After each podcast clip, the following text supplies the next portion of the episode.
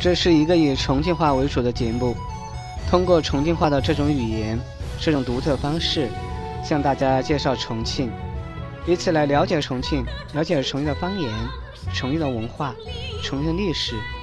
下面我们就一起来进入重庆的世界吧。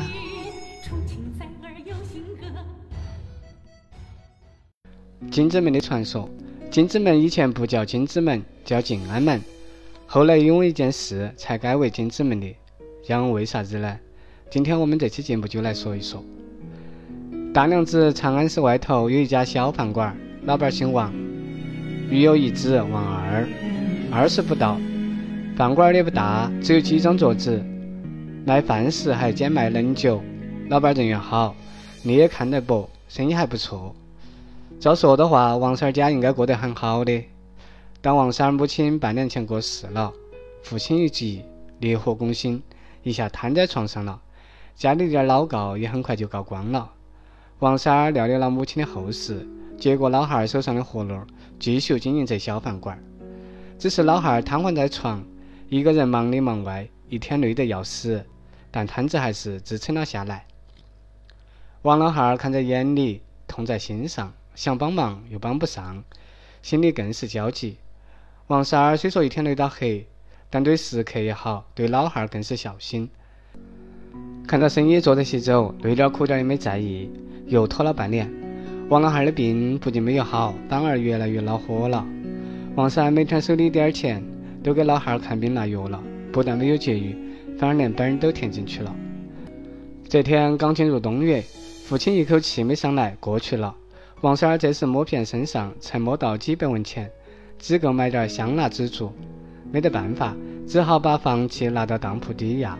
当铺老板眼红王三儿这家饭馆为此当道，想借机弄过来，就约定七七到场做完，腊月二十日出档。过时当铺就来收房。王三儿急着给老汉儿办的后事，条件虽然苛刻，也没办法，只好答应。拿过银子，赶紧回家为老汉儿办的后事。这七七四十九天下来，总算将老汉儿后事办完。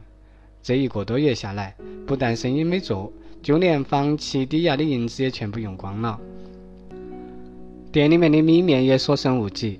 看看明天就是腊月二十，想想这银子无法筹措，明天当铺就要来收房子，妈老汉儿留下来的房子也保不住了。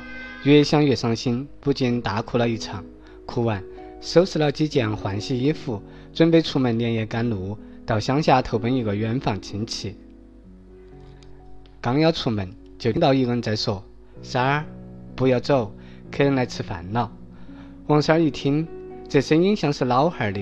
一看时辰，都两更天了，心想这一个多月天天想老汉儿，是不是头昏耳鸣产生了错觉哟？于是又要开门往外走，这个声音又响了起来：“三儿，有客人来吃饭。”王三儿这次听明白了，这是老汉儿的声音。王三儿吓了一跳。连忙回身跪下磕头祷告，求老汉儿保佑。正在磕头时，就听见拍门声，还有人在喊：“王老板，开门咯，喝个汤碗儿。”王三儿一听，大吃一惊。刚才听老汉儿说有客人来，还以为是做梦，哪晓得客人真的来了。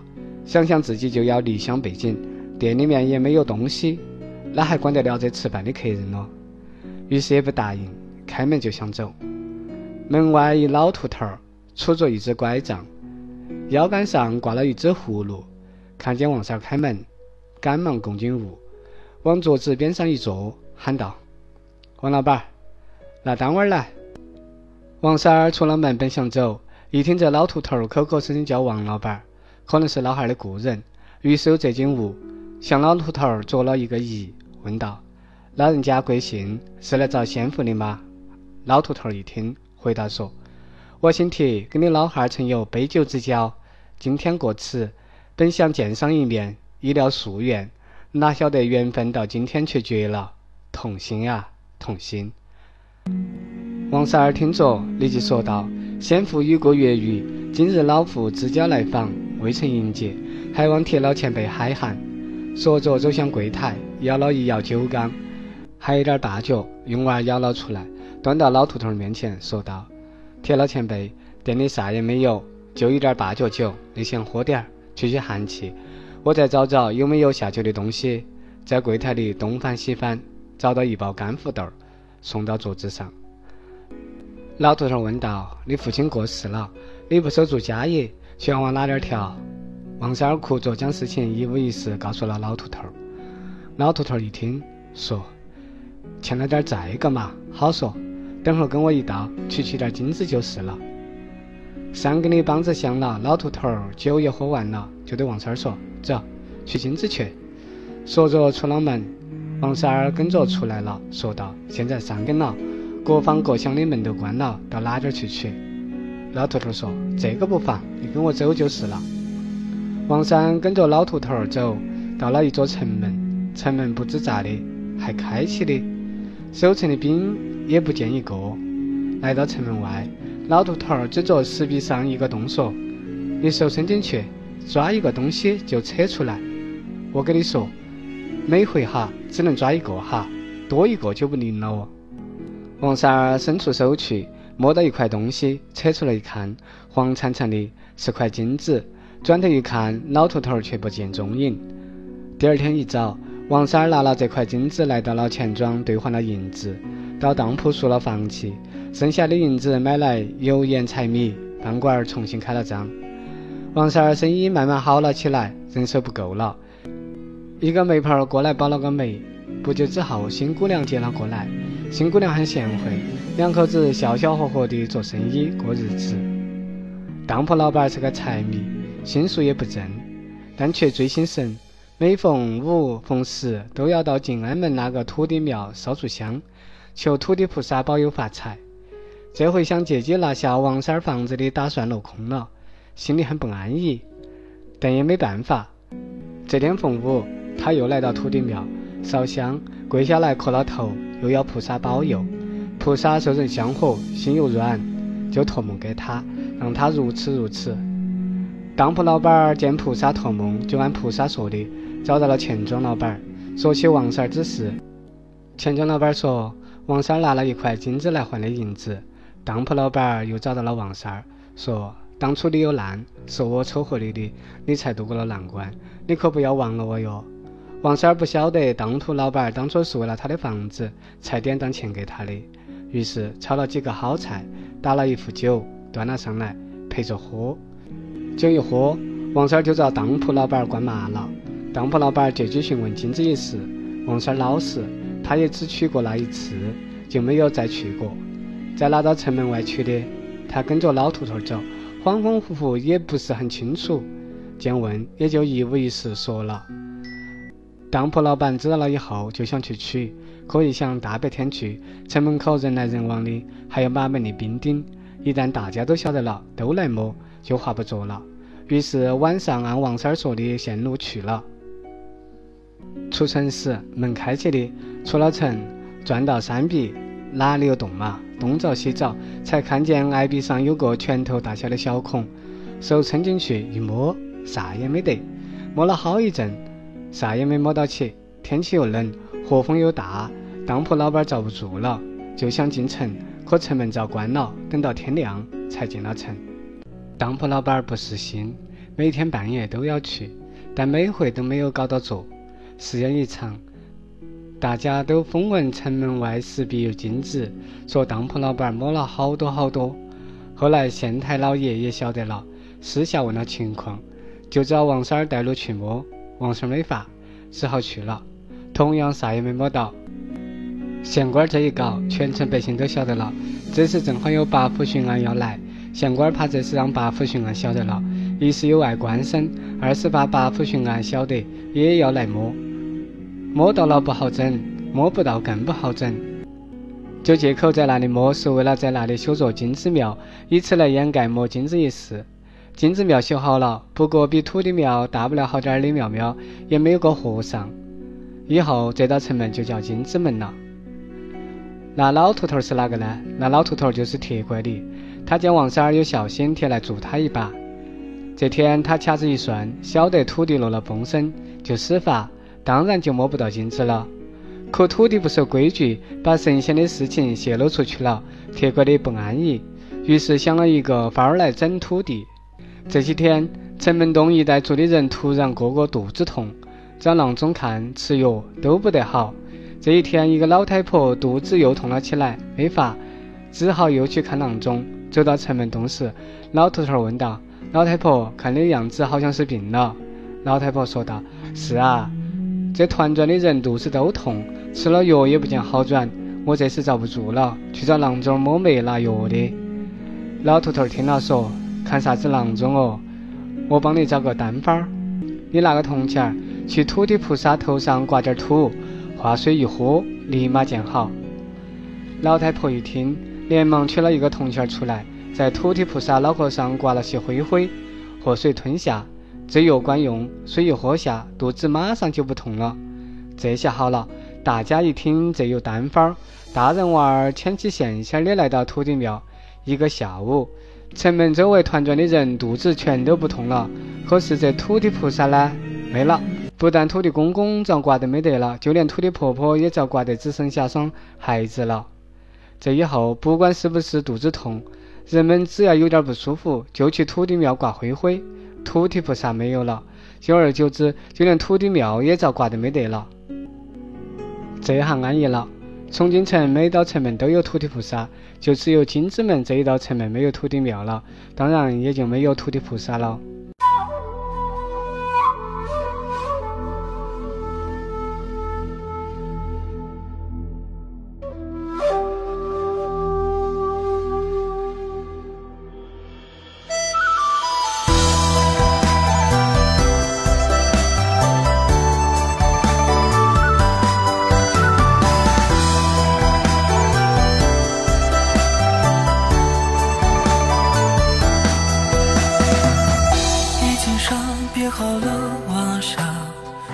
送花千匹老马，正路过烟村里人家，恰似当年故林正飞花。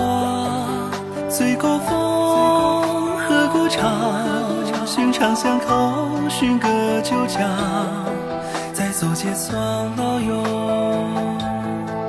望地便是天涯。天涯处，无处不为家。向广厦论一气不计多后寡占三分便敢自称为侠刀可竹拳言耍偶尔闲来问个生杀没得英雄名讳掂量些旧事地酒家。像江南折过花对春风与红蜡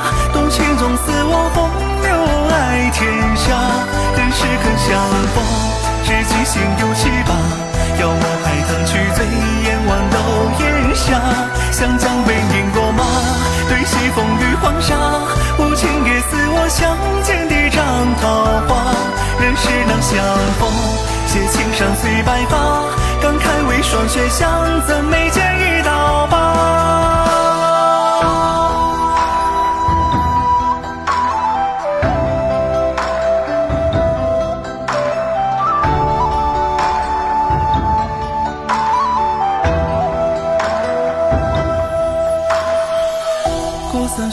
酒旗开月华。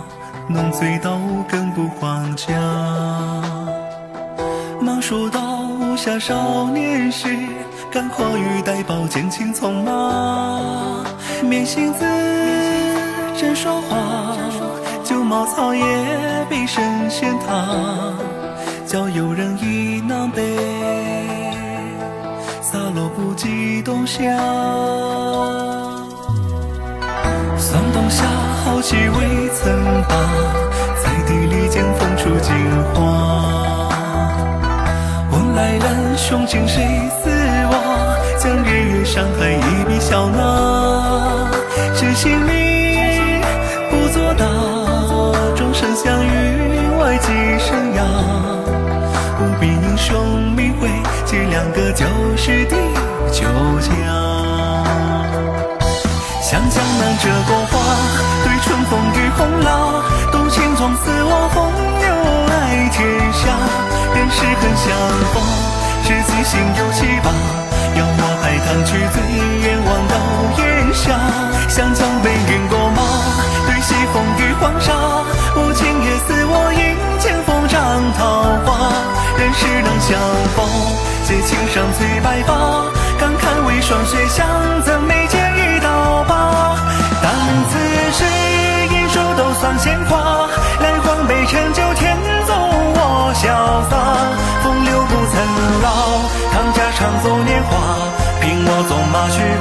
过，剑地杯中觅生涯。但此时生死也丧闲话，来黄肠好醉不负天纵潇洒。风流不曾老，唐家常作年华。凭我自由去，只做官僚不为侠。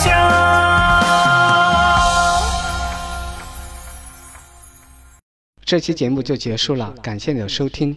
资料来源于网络。如果对学习重庆话和节目有什么好的建议，请在六八互联微博、微信留言。谢谢，再见。